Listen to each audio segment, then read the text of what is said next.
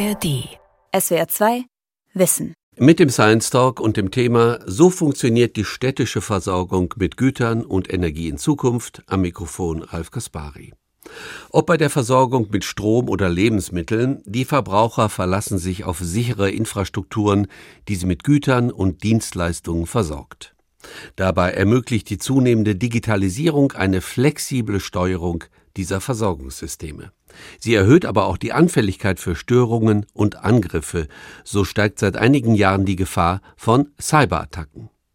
Wie lassen sich kritische Infrastrukturen nachhaltig und widerstandsfähig gestalten. Darüber habe ich im Science Talk gesprochen mit Dr. Sadeb Ottenburger, Leiter der Abteilung Resiliente und smarte Infrastruktursysteme am Karlsruher Institut für Technologie. Herr Ottenburger, wir reden über resiliente und smarte Infrastrukturen. Was ist das denn?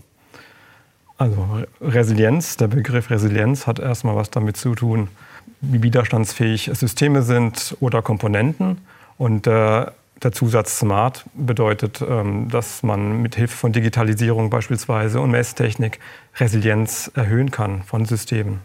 Also es geht hauptsächlich darum, harte Systeme zu schaffen, die bei Krisen widerstandsfähig sind. Das Wort hart gefällt mir überhaupt nicht. Warum? Also weil ich äh, lieber mit dem Begriff elastisch arbeite, was nicht nach Härte erstmal klingt. Aber natürlich, Resilienz hat sehr, sehr viele Unterthemen. Natürlich muss man bei den Komponenten anfangen, bei den eingesetzten Technologien. Die müssen erstmal hart sein, widerstandsfähig. Mhm. Aber äh, bei Systemen geht es vor allem auch darum, dass diese anpassungsfähig sind, ähm, sich an, an, naja, an kritische Zustände intelligent anpassen können. Über welche Infrastruktursysteme wollen wir reden heute? Ich würde sagen, wir reden über Energiesysteme. Also nur über Energiesysteme, zum Beispiel Strom? Ja, Strom, aber Energie beinhaltet ja Strom und auch Wärme zum Beispiel und diverse Energieträger. Wollen wir es auf den städtischen Raum hm, fokussieren oder eher auf alle möglichen Räume? Ich finde den städtischen Raum sehr, sehr spannend. Äh, da haben wir äh, naja, sehr viele kritische Infrastrukturen neben dem Stromsystem, sehr viel bebaute Umwelt. Es ist sehr schwer, dort äh, die Energiewende in enger Form umzusetzen. Heißt jetzt, ähm, wir haben ein, ein, ein Standortthema. Wir können nicht jeden Standort nutzen für jede Technologie. Das ist auf dem Land anders. Da gibt es andere Probleme natürlich, aber in der Stadt äh, ist die Problemlage noch etwas, etwas verschärfter und daher auch ähm, etwas aufregender und spannender aus auch Wissenschaftssicht. Okay, dann reden wir also über den städtischen Raum und über Versorgungssysteme, die man widerstandsfähiger machen kann. So, jetzt wäre meine, meine Frage, widerstandsfähig gegen was? Also lassen Sie uns doch vielleicht mal drei Szenarien äh, beschreiben, oder es können auch zwei sein, wo solche bisherigen Energieversorgungssysteme, Infrastruktursysteme nicht resilient sind. Ganz einfach, also wenn wir Energiemangel haben, Beispielsweise denken Sie sich jetzt mal ein zukünftiges Energiesystem-Szenario, das auf sehr viel erneuerbare Energien beruht und wir haben sowas wie eine Dunkelflaute. Ähm, Dunkelflaute heißt, wir kriegen nicht äh, so viel Strom aus den Windmühlen, aus den PV-Anlagen wie gewünscht und haben dadurch möglicherweise einen Mangel. Und ganz schlimm dann auch, wenn wir es zum Beispiel dann auch in einer Zeit erfahren, wo es kalt ist, wo wir gerade Wärmepumpen zum Beispiel einsetzen wollen, damit es auch warm genug ist. Oder im Sommer, wenn es sehr heiß ist wie jetzt, im Sommer, äh, wo wir Kühlanlagen brauchen. Ähm, wobei so ein Szenario ist bei der Dunkelflaute natürlich eher ausgeschlossen, aber es kann durchaus trotzdem Situationen geben, in denen wir ähm, eine Grundversorgung brauchen, die vielleicht etwas über dem normalen Durchschnitt liegt und da sehen Sie, dass wir da sozusagen in ein Problem rauschen können. Das andere Szenario wäre, ich würde bei Blei 2 bleiben, das mhm. andere Szenario wäre, naja, mit der zunehmenden Digitalisierung, das Wort Smart haben Sie ja schon genannt, mhm machen wir das System ja auch anfälliger oder, oder vulnerabler, sagen wir, gegenüber Cyberattacken. Und dann äh, können wir noch so viel Energie schöpfen, speichern. Wenn gewisse Anlagen einfach nicht mehr verfügbar sind, weil irgendeine Cyberattacke passiert ist, dann haben wir auch ein Problem, was zu einem Blackout führen kann. Ist das in Deutschland schon passiert, dass Stadtwerke attackiert wurden? Ja, das passiert, ähm, ich würde sagen, fast täglich, zumindest bei Energieunternehmen im Allgemeinen. Echt täglich? Ja, es gibt, es gibt da Zahlen, da können Sie, ähm, kann man nachlesen, ähm, beim BSI zum Beispiel. Es gibt ähm, Angriffe, Versuche, die enden aber Gott sei Dank nicht damit, dass dann äh, Stadtwerke zum Beispiel dann völlig äh, dysfunktional werden, weil Stadtwerke selbst auch vor allem in Cybersecurity Das ist das, wo ich sagen würde, das ist das Thema Resilienz, wo es vor allem um die Robustheit von digitalen Systemen geht. Mhm. Ist aber nur ein Kapitel. Also erstmal sollen, sollen die Angreifer nicht reinkommen können. Ja, die Schadsoftware soll sich nicht bemerkbar machen. Das ist aber sozusagen die Robustheit äh, für mich als Resilienzforscher. Der nächste Schritt ist einfach dann, falls eine Attacke erfolgreich war, falls Komponenten nicht verfügbar sind, falls es einen Energiemangel gibt, wie geht man damit um, dass man zum Beispiel kein Blackout hat? Und dann können smarte Technologien aushelfen in der Zukunft. Gut, zwei Szenarien, die können wir gleich noch mal weiter behandeln. Also einmal wenn wir die Energiewende nehmen und sagen wir, wir haben äh, hauptsächlich Strom aus Windenergie und Sonnenenergie, der Wind ist nicht da, die Sonne ist nicht da, was passiert dann? Ne? Dann haben wir starke Stromschwankungen oder auch mal gar keinen Strom. Das andere, was Sie genannt haben, Cyberattacken. Aber wie, also sitzen Sie da im Büro im KIT und wie erforschen Sie das dann? Denken Sie Möglichkeiten durch? Unter anderem ja, aber das ist nicht äh, meine, meine ganze Aufgabe dort. Diese Möglichkeiten, also Szenarien, das ist ein wichtiger Begriff, die müssen natürlich irgendwo plausibel sein. Jetzt haben wir ähm, bei der Energiewende, naja, immer den Anspruch, dass wir in 2040, 2045, äh, sage ich jetzt mal, ein, ein vorwiegend erneuerbares CO2-freies äh, Energiesystem haben. So, gleichzeitig äh, wissen wir nicht, ähm, wie der Klimawandel weiter vonstatten geht. Also ich kenne auch niemanden, der mir genau sagen kann, wie der nächste Winter genau verlaufen wird und was das für jetzt äh, die Wärmenachfrage bedeutet und schon gar nicht, was die nächsten Jahre, also energiebedarfstechnisch anbelangt und erst recht nicht, was dann die Jahre danach an, anbelangt, also 2040, 2045 darüber hinaus. Wir bauen heute massiv aus. Ähm, es passiert sehr viel neben der ähm, dem Ausbau von Windkraftanlagen, PV-Anlagen, wo wir sozusagen ganz schnell werden wollen, geht es ja auch um Netze. Wir hatten das Thema Städte als ein, ja. ein, ein Energiesubthema, ein mhm. relativ großes äh, Thema.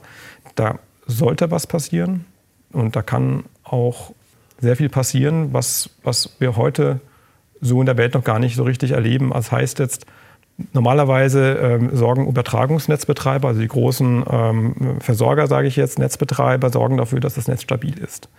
Aber bei einer ähm, Dunkelflaute, bei einem großen Problem, bei einem Szenario, wo auch diese Netzbetreiber nicht mehr richtig helfen können, weil schlicht einfach zu wenig Energie im System ist, ne, ist die Frage, können dann nicht Städte oder Verteilnetzbetreiber, indem sie eigene Speicher zum Beispiel haben, nicht für eine gewisse Zeit Energie bevorraten, um es mal einfach zu formulieren wäre insoweit ein Paradigmenwechsel dann auch ein bisschen, also es ist, es ist ein, ein Modell, es ist ein Gedankenexperiment. Ja? Können äh, Verteilnetzbetreiber für die Gesamtsystemstabilität mitsorgen in der Zukunft, indem sie entsprechend äh, große naja, Speicheranlagen beispielsweise in den Städten, an den Städten, in der Region, in Landkreisen gezielt ähm, einsetzen, um zum Beispiel solche Dunkelflauten zu überstehen, um Blackouts zu vermeiden. Mhm und gerade in den Städten, wie Sie wissen, ähm, wird die Nachfrage auch nicht kleiner werden. Die wird größer nach Strom vor allen Dingen. Genau.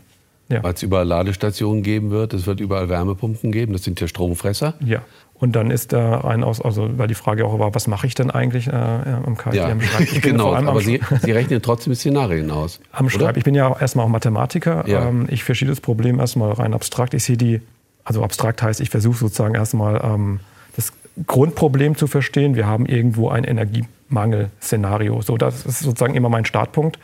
Und ähm, vergleiche dann unsere Welt von heute mit einer möglichen zukünftigen smarten Welt. Mhm. Und dann sehe ich ja, okay, hätten wir heute einen Energiemangel, wie auch immer entstanden, würden mhm. wir höchstwahrscheinlich ein Blackout reinrauschen. Was können wir jetzt mit smarter Technologie anders machen? Ja. Was können wir denn mit, mit kluger Energiesystemplanung denn besser machen? Und dann stellt sich dann sofort die Frage, ja, wo müssen Speicher stehen, wie groß sollten sie sein? Und ich rede jetzt nicht nur von Stromspeichern, ich rede auch von, von thermischen Speichern, Wärmespeichern. Ne? Wir wollen am Ende ja eine Strom- und Wärmeversorgung vor allem in den Städten haben. Und, und ganz schnell kommen ganz, ganz, ganz viele Fragen hoch und auch neue Konzepte. Beispielsweise, also Fragen zum einen, ja, was heißt denn eigentlich dann Versorgungssicherheit in kritischen Situationen? Wer kriegt denn was? Wer kriegt denn wie viel Energie? Also wenn wir sozusagen wirklich in dem, in dem Mangelszenario sind, dann sind wir sozusagen wirklich dann auch in der Situation, dass wir nicht mehr jedem das geben können, was er sich wünscht. Das heißt, wenn wir noch was geben können, dann aber wie viel und warum? Also es bedarf einer gewissen Regulatorik und auch eines gewissen gesellschaftlichen Konsens, wie man das dann löst am Ende. Man kann nur sagen, okay, keiner kriegt irgendwas, dann sind wir beim Blackout. Wollen wir das? Wäre das smart? Ähm, und daher kommt der Begriff kritische Dienstleistungen relativ schnell ins Spiel. Also was ist noch wichtig in der Stadt? Was braucht Strom? Es geht auch um solche Konzepte wie Zellen ähm, und Microgrids. Also Microgrid, den Begriff wollte ich eigentlich nicht benutzen, aber es geht um äh, Zellen, äh, die in der Lage sind, sich zum Beispiel selbst zu versorgen. In eine gewisse Zeit. Wenn zum Beispiel von... Okay, reden wir gleich nochmal drüber. Ja. Gab es in Deutschland schon mal Blackouts? Ja, klar. Ja? Ja. In Bezug auf Strom? Mhm.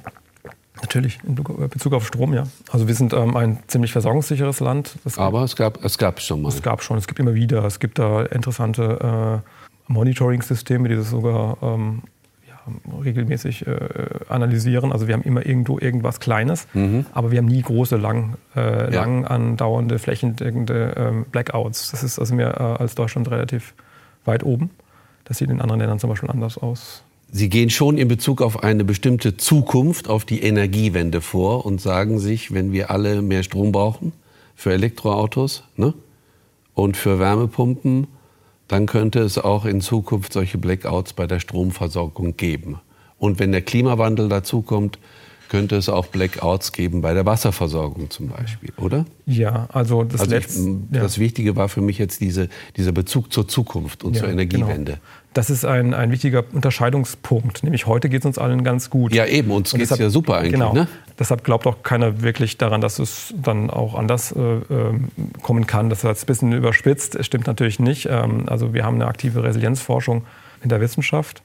Die Zukunft, die da, da, kann man ja alles Mögliche letztendlich auch äh, äh, sehen, äh, auch Dinge sehen äh, als Schwarzmaler und es wird alles schlimm und so weiter.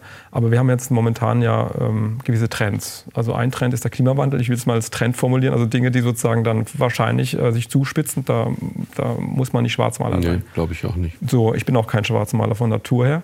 Und dann gibt es äh, den Trend Digitalisierung und Transformation. Und reden ja gern von digitaler Transformation. Das heißt, Digitalisierung ist ja ein Stück weit auch notwendig, damit erneuerbare Systeme, Energiesysteme auch wirklich funktionieren. Das ist ja nicht irgendwie so ein Gimmick oder irgendein ein Spiel und Spaß, nur weil es geht, machen wir es. Wir brauchen die Digitalisierung tatsächlich, dass die Systeme auch wirklich funktionieren stabil. So. Aber da wir es einsetzen, werden die Systeme auch wieder anfälliger. Und weil sie anfälliger werden, müsste man sozusagen jetzt nochmal Digitalisierung dafür einsetzen, dass, dass Systeme dann auch äh, sicher bleiben, mhm. wenn sie mal angegriffen wurden oder wenn irgendwas halt schief geht ich will nicht die Palette von was schiefgehen kann in so einem System nicht äh, runterleiern. Da war ja das Beispiel Cyberattacke. So, es sind zwei Trends, die relativ plausibel sind, also die man sozusagen ja absehen kann. Und jetzt reden wir von einem System, das wir noch nie erlebt haben, noch nie erfahren haben. Wir reden äh, so, als hätten wir das schon mal in der Vergangenheit gehabt und machen es einfach nochmal und äh, es wird dann genau so gut gehen, so, und uns wird es vor allem so gut gehen wie jetzt werden genauso versorgungssicher leben. Das wollen wir erreichen. Nur wir können wir nicht einfach jetzt irgendwie, naja, planlos einfach ausbauen. Da will ich sagen, da kommt noch was dazu. Da kommen, kommen noch Aspekte rein, die jetzt aus der Resilienzforschung beispielsweise kommen. Da geht es auch ganz viel darum, wie man die äh, äh, Gesellschaft mit einbezieht, die ja bei so Planungsfragen mitentscheiden kann. Und wenn die Gesellschaft mal mitentscheiden kann, ähm, dann äh, kann, macht man auch natürlich was für die Akzeptanz, für die Akzeptanz der Energiewende. Äh, und daher ähm, muss man die ganzen Kriterien, die man sozusagen aus der ganzen Nachhaltigkeitsforschung und Resilienzforschung hat, mal wirklich, da rede ich jetzt als Mathematiker, mal versuchen, vielleicht mathematisch zu beschreiben, um dann auf komplexe Fragen auch gute Antworten zu geben. Ach so, Sie meinen, wenn man der Bevölkerung sagt, resiliente Systeme, smarte Systeme können so aussehen, sie sind relativ widerstandsfähig bei Krisen, äh, das würde die Energiewende noch mal befördern und würde ihr auch Sicherheit geben, würde das sozusagen die Akzeptanz bei der Bevölkerung für die Energiewende wieder stärken. Ähm, War das Ihr Gedanke? Ja, wenn man mir jetzt sagt, okay, ähm, es macht Sinn, dort einen Speicher hinzumachen, dort und dort, so vor meiner Haus, vor mein, also auf, dem, auf, dem, auf eine Wiese vor meiner Haustür. Und ähm, ja, da würde ich wahrscheinlich erstmal, oder die meisten würden wahrscheinlich mit dem Kopf schütteln und sagen, pff, bei mir nicht. Wieso hier? Und da gibt es noch andere Wiesen. Wenn ich aber dann, dann mit irgendwelchen schönen Bildern komme, die ich dann am KIT an meinem Schreibtisch beispielsweise am Computer gemacht habe, und meine Kollegen zeigen dann, okay, stellen wir uns folgendes Szenario vor. Wir haben sowas wie einen Krieg irgendwo, wir kriegen weniger Strom, warum auch immer. Und das haben wir ja schon alles irgendwie mal äh, erlebt oder haben darüber gesprochen. Dann wäre dieser Speicher naja, eine Versorgungssicherheit für mhm. Sie und für Ihr Quartier. Mhm. Äh, und da braucht es Bilder, da braucht es äh, ähm, auch einfache Begriffe. Mhm. Deshalb, äh, sag, ich dekonstruiere den Begriff Resilienz mhm. dann in in diesem Fall tatsächlich auf dann ähm, mehr oder weniger auf die Begriffe Speicher und Dimensionierung von Speichern und wo sollen sie hin. Und ich denke mal, dass man auf jeden Fall prozentual eine kleine äh, Veränderung bei der Akzeptanz durchaus äh, absehen mhm, könnte, würde. Ja. Okay, jetzt reden wir mal über die Speicher, weil Sie das jetzt schon mehrmals angesprochen haben. Mhm. Okay, wo stehen die, was machen die? Wir haben ja da mehrere Dimensionen bei der, bei der, bei der Standortfrage von Speichern. Erstmal haben wir ganz viele verschiedene das, Sind das äh, Stromspeicher oder wie? Das können Stromspeicher sein, das können aber auch einfach thermische Speicher sein, also mhm. Wärmespeicher in Wärme, Temperaturbereichen. Genau, also wir, können jetzt, wir reden jetzt nicht von Heimbatterien unbedingt, also ich rede jetzt nicht davon, von, von Ihrer Batterie in Ihrer Garage. Ich rede gerne von, von, ja, von, von Lösungen auf der Quartiersebene. Also wenn also wenn's, wenn's jetzt, also es ja. geht darum, dass man eben einen Speicher hat, der sozusagen ein Quartier versorgt mhm. mit Strom oder mit irgendeiner Form. Also einen Stadtteil, einen kleineren irgendwo. Beispielsweise, genau. Und ja. je nachdem, da kommen Sie schon mal ähm, mit den richtigen äh, Keywords, Stadtteil. Wie groß ist ein Stadtteil? Wen versorge ich? Wie viele Speicher brauche ich? Wie groß sollten sie sein? Wie groß kann man sie bauen? Ähm, nicht jeder Standort ist geeignet. So rein von der, sagen wir nur von der, der Größen, von, von der Größenanforderung eines Speichers mhm. kommt ja nicht jeder äh, Platz in der Stadt, der frei ist, mhm. äh, in Frage. Natürlich gibt es die Randzonen. Es mhm. gibt natürlich potenziell schon irgendwie immer Raum ein, ein Speicher wird ja auch Raum einnehmen, nicht zu wenig. Ne? Wenn wir jetzt an wie, sieht so, wie groß ist der? Naja, kann durchaus auch äh, Hausgröße haben und, und so. je nachdem. Und da kommt ja genau der Punkt Dimensionierung rein. Also wenn ich, also Sie können sich vorstellen, einfach Regel, je größer, desto länger könnte ich sozusagen dann auch ähm, ein Quartier versorgen damit. Ne? Könnte ne? ich. Es ist eine ganz naive Faustregel. Natürlich reicht das nicht. Also der Standort selbst, wo man sozusagen Sicherheitskriterien natürlich auch beachten muss. Nicht, also jeder, äh, Speicher unterscheiden sich und nicht jeder Standort geht. Da braucht es äh, Mindestabstände und so weiter. Da muss man genauer drauf gucken. Aber es gibt ja auch noch ein Netz. Es gibt Netze. Also es gibt halt das Stromnetz, es gibt das Wärmenetz, äh, Nahwärme, Fernwärmenetz, was man dann gegebenenfalls natürlich noch ausbauen muss. Ähm, daher eine, naja, der Versuch einer kompletten Antwort wäre, natürlich müsste man dann bei so einer Entscheidung natürlich ähm, auf Basis der, nochmal der, der, Netz, der Netze, die schon in den Städten da sind, sozusagen Standorte sich genauer angucken, bewerten. Und die Frage Resilienz würde sich dann meiner Meinung nach vor allem in der Dimensionierung, also in der Größe dann widerspiegeln. Und das können dann die Kommunen für sich entscheiden. Wenn sie jetzt strategisch in die Zukunft blicken, wird das eine wichtige Frage sein. Ja, wollen wir, wollen wir nicht äh, in sozusagen mehr Resilienz investieren? Kostet ja immer Geld. Daher muss man mit äh, den Argumenten entsprechend dann auch ähm, klug vorgehen. Also. Ah, okay, aber wenn ich Sie richtig verstehe, Sie würden dafür plädieren, aufgrund Ihrer Forschung und Ihrer mathematischen Modellierung sowas wie dezentrale Energiespeicher einzuführen. Also jetzt nicht überall, aber an den Punkten, an denen es möglich wäre und sinnvoll wäre. Richtig? Ja, ja, ähm, das wäre, ja? dezentral, ja. ja ich klar, denke jetzt ja. gleich an Dezentralität, weil es ja, ja kleine Speicher sind, die nur für kleine Stadtteile sind. Mhm. Ja, Stadtteil, Quartier, muss man aufpassen. Ne? Ja. Also Stadtteil ist schon ein bisschen größer als ein groß, Quartier, ne? aber man muss da genau diese Frage sich genau angucken, hängt immer davon ab, was sind denn eigentlich so die Lasten? Also was verbraucht denn ein Stadtteil, was verbraucht denn ein Quartier, wie ist die Netzstruktur? Ich bin auch ein Fan von eben dieser Art von Dezentralisierung, also äh, dass man jetzt nicht unbedingt jetzt jeden Haushalt äh, mit einer Energietechnologie ausstattet wie einem Speicher, kann sich auch nicht jeder leisten. Also es geht ja auch um dann relativ bald auch um die Frage der, der, der Leistbarkeit und Gerechtigkeit. Also dann, wenn ich dann, ähm, dann sehr vermögender Mensch bin, kann ich mir wahrscheinlich einen großen Speicher leisten. Wenn nicht, dann habe ich keinen. Mhm. So, was dann? Mhm. Ähm, und wenn ich jetzt in der Quartierslösung bleibe, dann mhm. hat man sozusagen auch das Gerecht, dieses Gerechtigkeitsthema auch so ein mhm. bisschen schon ähm, ja, gelöst, mehr oder weniger. Natürlich können, kann Bevölkerung sich ja auch noch beteiligen und also am Speicher, am Speicherbetrieb was verdienen. Da muss man sozusagen an so Konzepten auch mal arbeiten.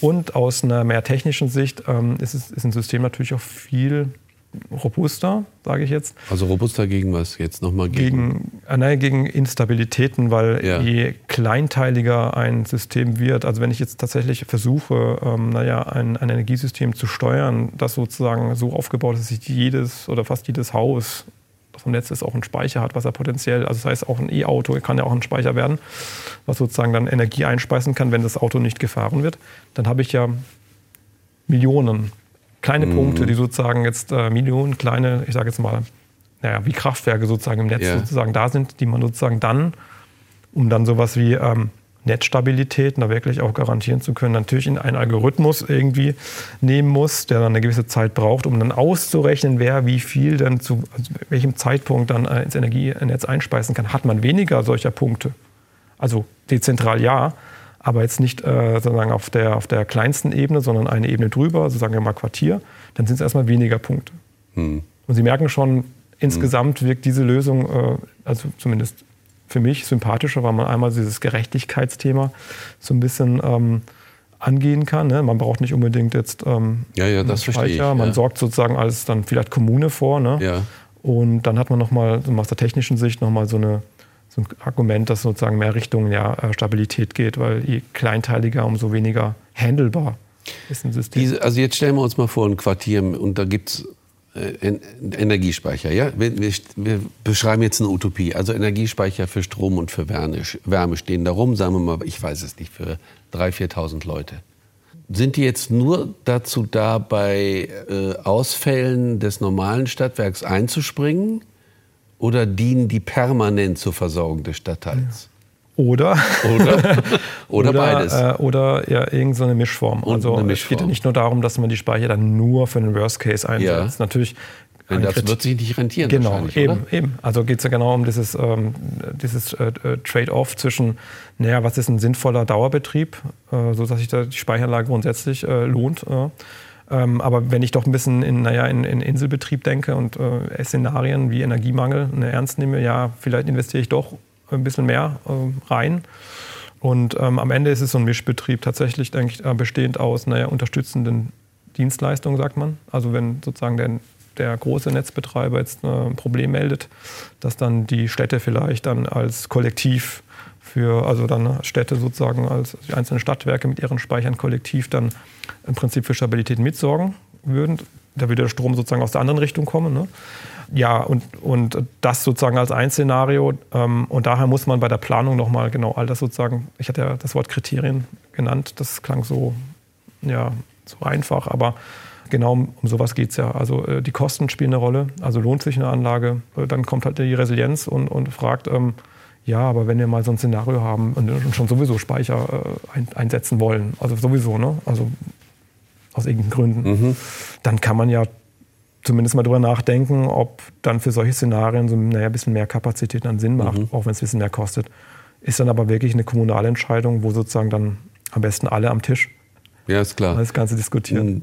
Die, die, die Stadtwerke, so wie wir sie jetzt kennen, bleiben die so, wie sie sind?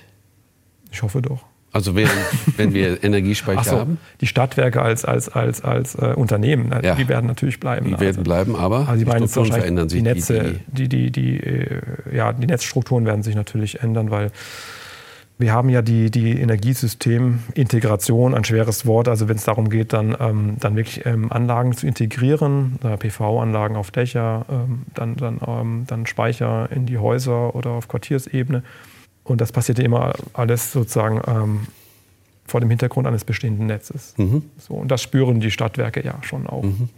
Und merken ja jetzt auch schon, dass, äh, dass, äh, ähm, dass es ähm, naja, Ansprüche gibt für Ladesäulen mit einer gewissen Ladeleistung, was aber als Stadtwerke einfach nicht ähm, bereitstellen können, weil das Netz es einfach nicht hergibt. So, es geht natürlich um Netzverstärkungsmaßnahmen, also es muss der Querschnitt größer werden. Also gerade wenn man auch an die Fahrzeuge denkt. Ja, klar. Die, äh, ja. die vielen äh, Fahrzeuge, die dann vielleicht auch in kurzer Zeit geladen werden wollen. Also es wird Richtung ähm, natürlich ähm, Härtung des Netzes gehen im Sinne von ähm, die Netze sozusagen etwas größer dimensionieren, die Leitung etwas verstärken, also die Querschnitte vergrößern. Und dann stellt sich die große Frage, naja, wollen Stadtwerke auch Speicherbetreiber vielleicht werden? Beraten Sie auch mit Ihrer Expertise und Ihren Berechnungen die Politik? Ja, das, das ist das, was wir ähm, beabsichtigen und auch machen. Gerade das äh, Thema Resilienz wird jetzt auch ein größeres Thema werden. Auch äh, in den ähm, zukünftigen Energieforschungsprogrammen wird das Thema Resilienz auch ähm, etwas mehr betont werden. Also wir werden jetzt äh, auch mehr über Extreme reden, wie gehen wir mit Extremen um. Es hat ein bisschen gedauert, mhm. meiner Meinung nach bis dieses Thema, ähm, naja, ich sage jetzt mal, en wurde. Haben ein paar Krisen haben dabei vermutlich geholfen. Aber wir haben noch Zeit. Also wir haben noch Zeit, äh, beratungstechnisch ähm, zu unterstützen als äh, naja, Wissenschaftler.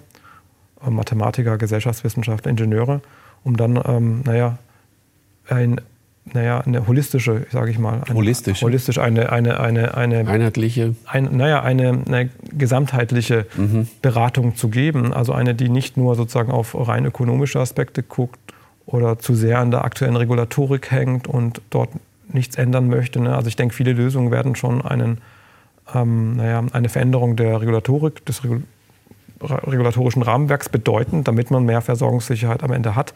Und ganz wichtiger Punkt, den haben wir gar nicht angesprochen. Ja.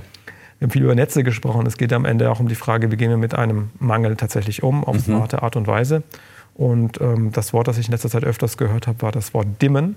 Mhm. Das heißt, dass man ja auch ähm, im Prinzip äh, ähm, naja, Leistung drosseln kann. Ja, also wenn man merkt, dass, oder wenn gemerkt wird, gemessen wird, dass Netze überlastet sind oder drohen überlastet zu werden, dass man dann ne, irgendwelche Wärmepumpen vielleicht etwas runterfährt oder Straßenbeleuchtung Straßen, runterfährt. Ja gut, aber halt die größeren natürlich äh, Lasten dann sozusagen, die einen, einen, relativ schnellen Effekt haben, also Wärmepumpen ähm, beispielsweise oder naja, ähm, Heizungsanlagen im Allgemeinen ne? ähm, oder eben auch das ähm, Laden von E-Fahrzeugen, dass das gedrosselt wird, ähm, würde einen signifikanten ähm, Effekt bringen. Und das Konzept ist hochinteressant, weil da kommen wir nämlich zu dem Ausgangspunkt zurück. Ja, wie macht man das und wie priorisiert man am Ende? Macht man das jetzt einfach irgendwie willkürlich oder gibt es da ein Konzept? Also welche Sachen sollten funktionieren? Welche, also welche Dienstleistungen oder, oder, oder Anwendungen sollten. Ja, was brauchen wir unbedingt? Unbedingt ne? und wie kann stark? man dimmen, wo kann man Genau, runterfahren? exakt. Ja.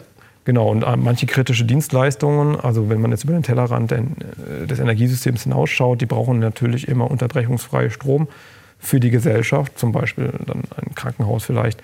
Genau. Ähm, es gibt aber dann zahlreiche kritische Dienstleistungen, die vielleicht gar nicht so kritisch sind oder zumindest halt eben selbst ähm, versorgend sich dann ähm, in Betrieb halten können. Das muss man also systematisch, da spreche ich jetzt wieder als Mathematiker, mal genau drauf gucken.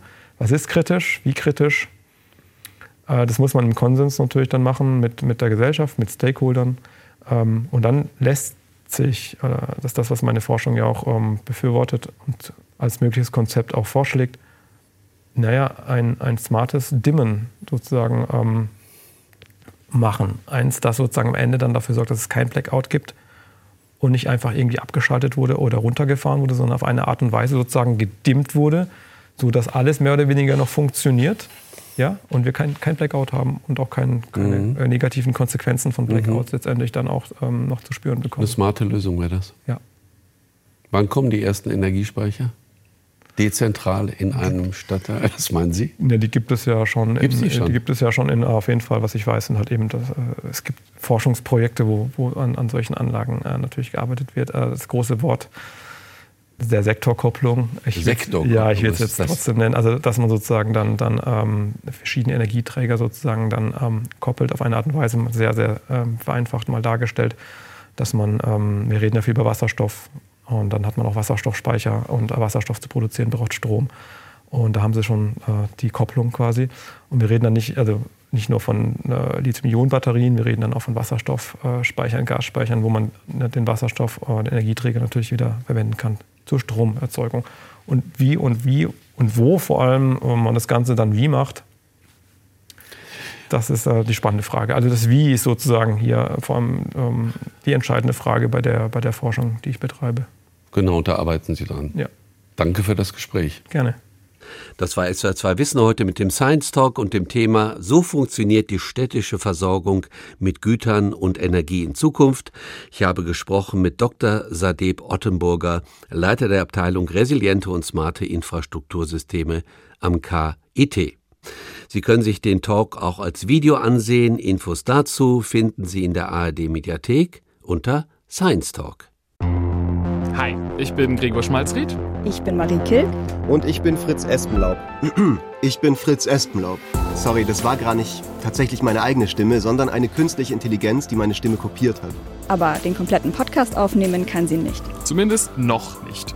Künstliche Intelligenz überschwemmt nämlich gerade die Welt. Und dieses Thema beschäftigt auch nicht nur Fachleute, sondern uns alle. Deswegen stellen wir uns im Podcast die Fragen, die so viele Menschen gerade beschäftigen. Sind wir jetzt bald alle arbeitslos? Kann ich Bildern im Internet noch trauen? Und wie kann ich ChatGPT in meinem Alltag am besten einsetzen? Und vor allem, Wann muss ich diesen Podcast nicht mehr selber aufnehmen, sondern kann einfach meinen KI-Klon hinschicken?